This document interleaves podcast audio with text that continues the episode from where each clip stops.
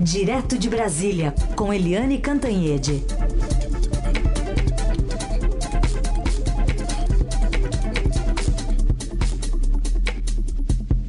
Oi, Eliane, bom dia.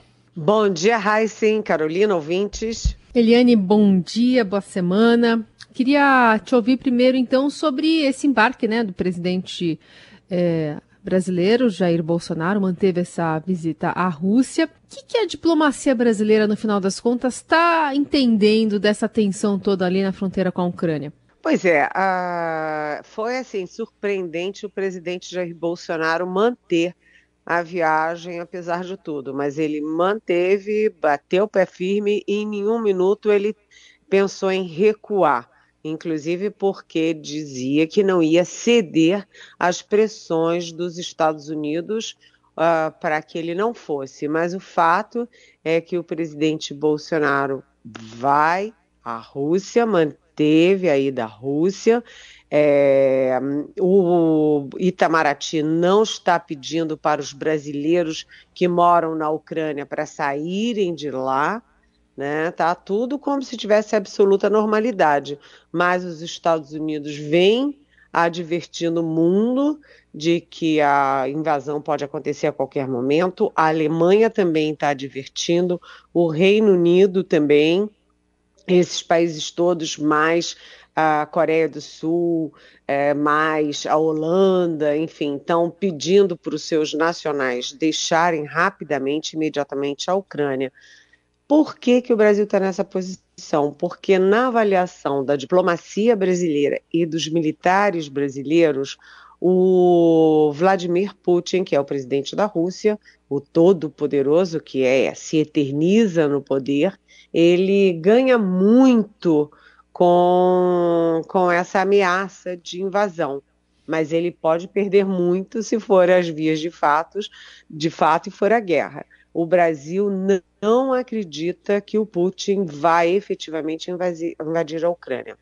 O Brasil acha que ele está fazendo um jogo estratégico de blefe, porque depois que ele ameaçou invadir a, Ucrânia, o que, que aconteceu? Né? Aconteceu que ele ganhou relevância como interlocutor do principal, do presidente da principal potência, que é o, o Joe Biden dos Estados Unidos. É, ele atraiu a Moscou uma série de líderes que fizeram fila para ir a Moscou, né? É, da Alemanha, do Reino Unido, da Hungria, inclusive aqui do aspas, quintal dos Estados Unidos, porque o presidente da Argentina já foi, agora o presidente brasileiro. Enfim, o Putin conseguiu recolocar a Rússia na mesa dos grandes é, políticos do mundo, dos grandes países que lideram a política do mundo. Agora, se ele deixar disso e partir para uma guerra, aí a coisa muda de figura, porque ele não tem condições de vencer essa guerra, porque ele vai perder milhares de homens, milhares de soldados russos.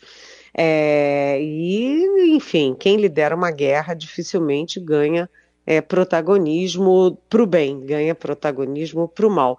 Então a aposta do Brasil é que o Putin ele ameaça, ameaça, mas não vai invadir.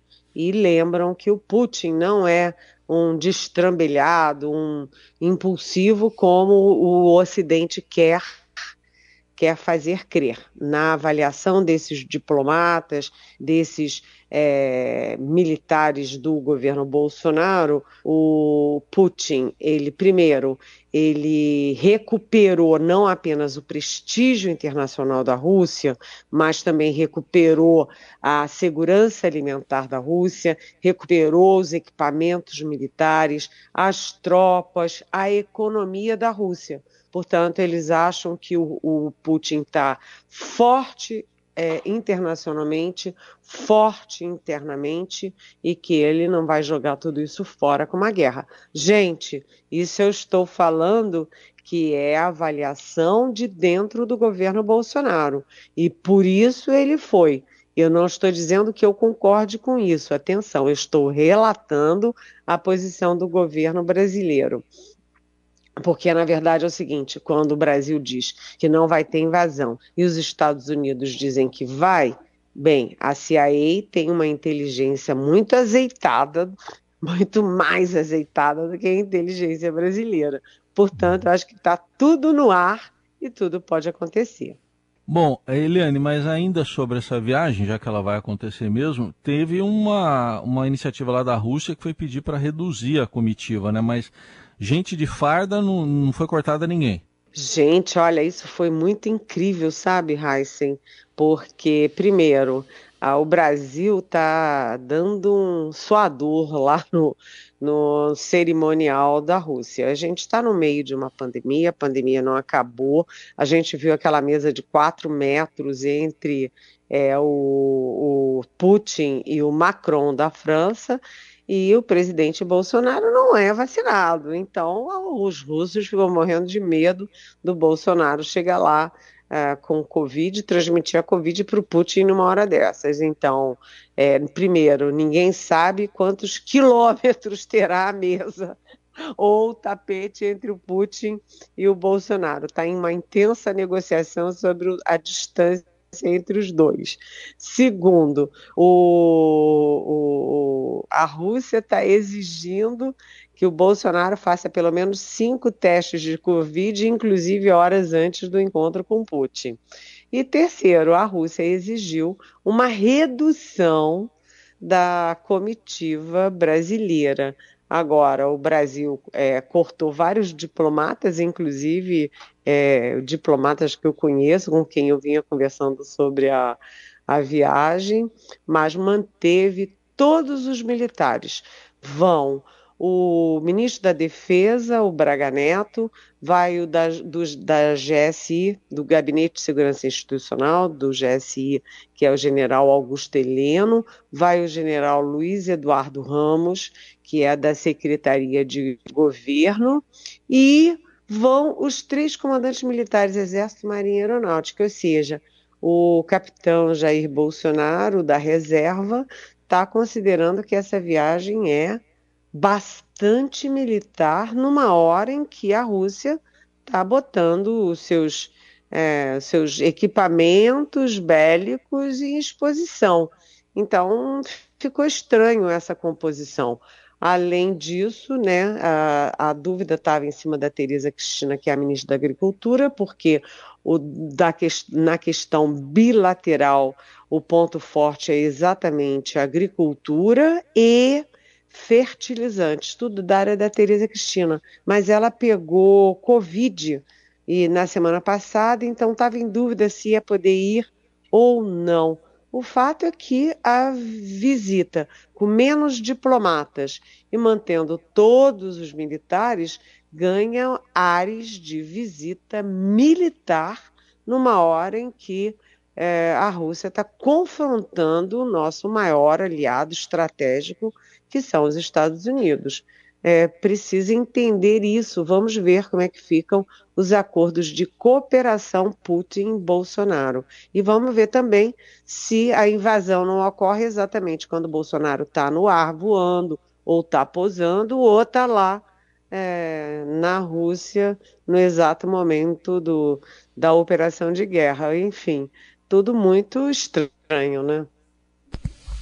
Eliane, ainda nesse, nesse contexto, eu queria que você falasse um pouquinho da, dessa enxugada aí, pensando no secretário especial de Cultura, o Mário Frias, que fez até uma live no fim de semana, é, falando né, sobre essa polêmica viagem que fez aos Estados Unidos, custou 39 mil reais, fora o teste de Covid, que também foi pago com o erário, né, com o nosso dinheiro e da, da não ida dele à Rússia, né? É, queria que você falasse um pouquinho dessa configuração é, da comitiva a partir também da, da saída do Mário Frias.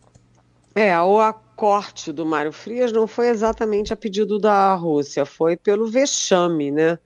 O vexame, o secretário de Cultura, na mesma semana em que sai aí os cortes da Lei Rouanet, corte de cachê para os nossos artistas, é, corte de investimentos na cultura nacional, se descobre que ele gastou não apenas 39 mil, viu, Carolina? Na verdade, foram quase 80 mil.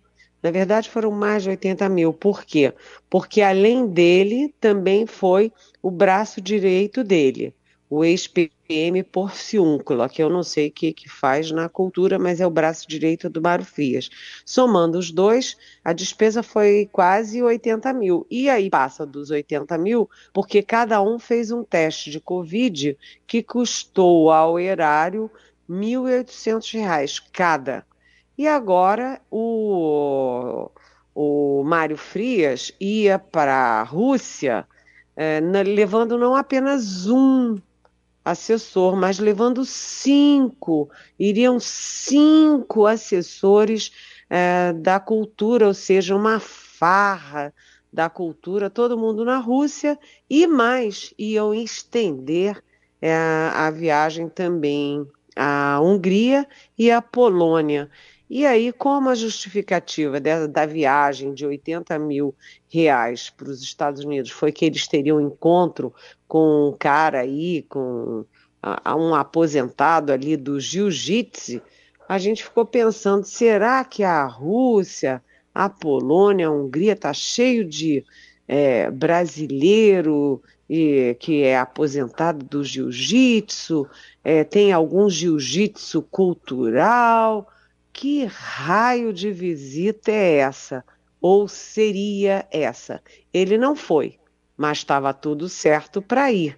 E iria se a imprensa não tivesse flagrado via transparência né, esse valor todo de uma viagenzinha de alguns dias aos Estados Unidos. O fato é que, é, enquanto secretário da Cultura, o Mário Frias é muito mais um defensor de armas e da extrema-direita internacional. O que queria fazer lá, não se tem a menor ideia, gente.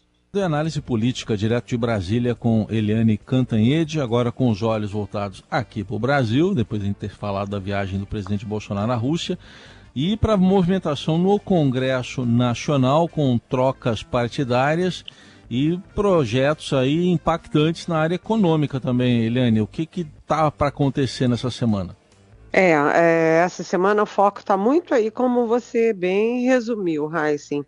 Uh, vamos primeiro na questão partidária, né? Porque você tem dois movimentos que se, enfim, que têm um link um com o outro. Um são essas discussões, intensas discussões sobre as federações partidárias. A que está mais avançada é a liderada pelo PT, com o PV, o PCdoB, mas que está encrencada com o PSB, que é um partido maior e que quer ter o direito de ter candidatos a governos estaduais. E aí é que está pegando, sobretudo em São Paulo e no Rio Grande do Sul. Na semana passada houve duas reuniões importantes, uma especificamente para o Rio Grande do Sul, e nada avançou. Mas é, vem aí a tal da janela partidária de 3 de março a 1 de abril. E nessa janela partidária, é, um mês, né, 30 dias, é, os partidos é, vai ter uma intenso, intenso troca-troca de posições nos partidos, porque os parlamentares podem mudar de sigla sem ficarem sujeitos a punições, aos rigores da, da lei partidária, né? Então, a expectativa, inclusive, é, aqui registrada no nosso Estadão, é que os partidos do Centrão os partidos do, do presidente, da base do presidente Bolsonaro, se fortaleçam. Por quê? porque o Centrão é que está com a faca e o queijo na mão, é que está ganhando todas aquelas verbas robustas é, do fundo eleitoral, do, é, principalmente da, a, das emendas de relator, o tal orçamento secreto. Então, a expectativa é de que o Centrão engorde, particularmente o PL, que é o, o, partido do presidente Bolsonaro, e que vai acolher ali os dissidentes do PSL. O pessoal do PSL, que se elegeu em é, em 2018 e que agora quer voltar ao leito bolsonarista. Então, a expectativa é de que o União Brasil, que nasceu enorme, porque a junção do PSL, que é o maior partido, junto com o, o DEM, que era um partido médio forte, vai deve encolher com a janela partidária. E também é, o PSDB deve encolher o PDT, o PTB. E no outro caso, que você me perguntou, fora do, da questão partidária, o Congresso vai estar muito voltado para a questão das bombas fiscais. Né? Ano de eleição, Arthur Lira na presidência, liberando geral, presidente Jair Bolsonaro não está nem aí para equilíbrio fiscal, teto, teto de gastos, ele e os filhos é, inclusive os filhos parlamentares, o senador Flávio Bolsonaro, o deputado Eduardo Bolsonaro, não estão nem aí para a questão dos equilíbrios de conta pública, eles estão aí é para reeleger o pai e se reelegerem. O resto é detalhe. Então, o foco também está muito fortemente na PEC dos combustíveis, né? Aquele que faz é, saco de bondades com caminhoneiro, saco de bondades com, com eleitorado mais de, de baixa renda, que faz saco de, bomba, de, de, é, de bondades com o setor. E isso vai crescer muito, porque agora com a crise na Ucrânia, né, Rússia, Ucrânia, o preço do petróleo internacional dispara. Com o preço internacional disparando, o preço dos combustíveis no Brasil também tende a aumentar. Então, é, que negócio de fiscal nada, está todo mundo pensando em estourar as contas públicas em favor de medidas eleitoreiras, populistas, que elejam quem está disputando reeleições. Então, foco no Congresso, tanto do ponto de vista político quanto do ponto de vista econômico, gente. Eliane, tem uma pergunta do Neto que escreve para a gente de Madrid, na Espanha, sobre as eleições também. Ele pergunta: tem como fazer um combate à fake news sem fazer uma regulação da mídia e se o Telegram e Twitter entrariam em uma suposta regulamentação também? Oi, Neto. Bom dia, bem-vindo. Olha, essa discussão é, sobre as redes sociais é uma discussão que vara o mundo inteiro, não é uma exclusividade do Brasil. Por quê? Porque as redes sociais elas correm solta e você vê né, o tanto de fake news é, contra a vacina, a favor de cloroquina, é, contra adversário político, contra a urna eletrônica, contra a democracia.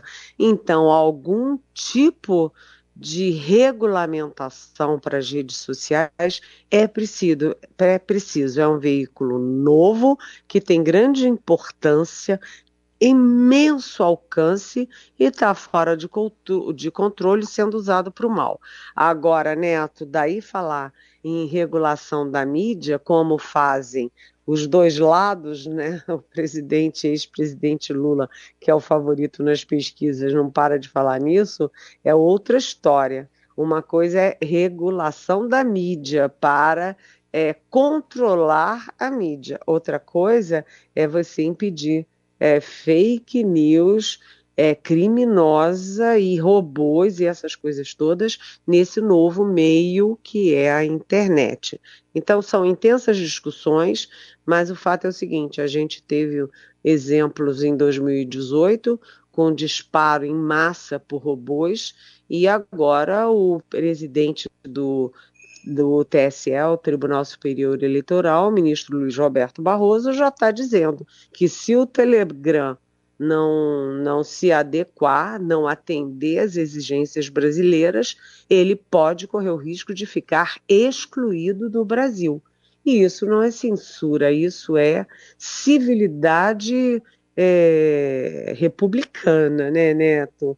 É, as coisas não podem ser assim. Eu não posso ficar atacando a mãe de alguém, mandando as pessoas não se vacinarem, defendendo remédio sem com, é, eficácia comprovada, um monte de mentira, um monte atacando urna eletrônica, e ficar por isso mesmo, né?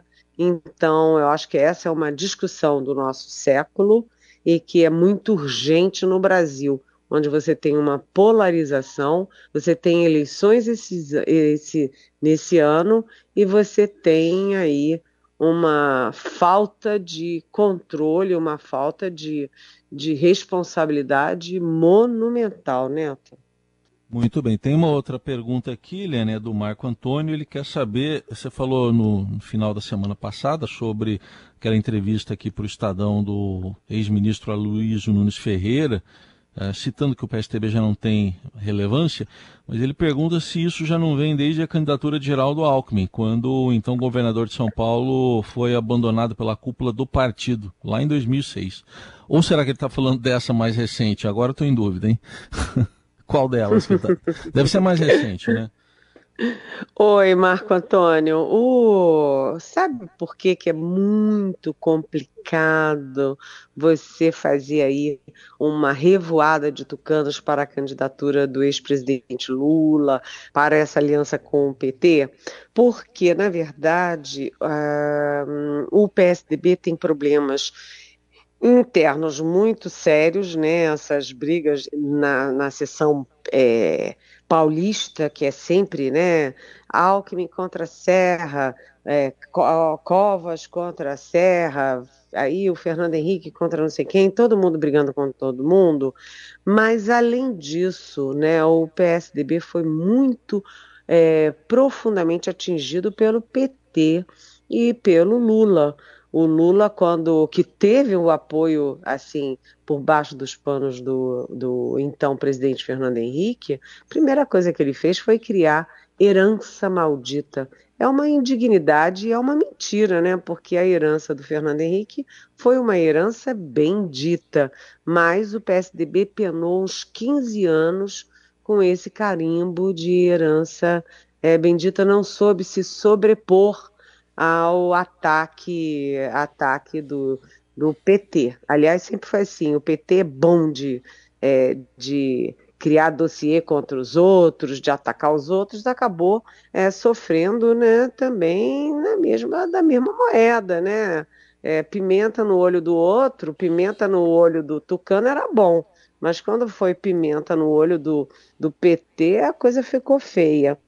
Então, é, Marco Antônio, é, essa, essa, essas divisões internas do PSDB vêm de muito tempo, é, passaram é, pelas sucessivas derrotas do PSDB no segundo turno, passaram pela, é, pela gravação do Aécio Neves é, com aquele Joesley Batista é, da JBS. Eu até tenho uma visão um pouco diferente em relação àquilo, porque é, é curioso, né? Porque quem enriqueceu a JBS foram os governos do PT, quem tornaram a JBS esse, é, essa, esse império internacional foram o PT.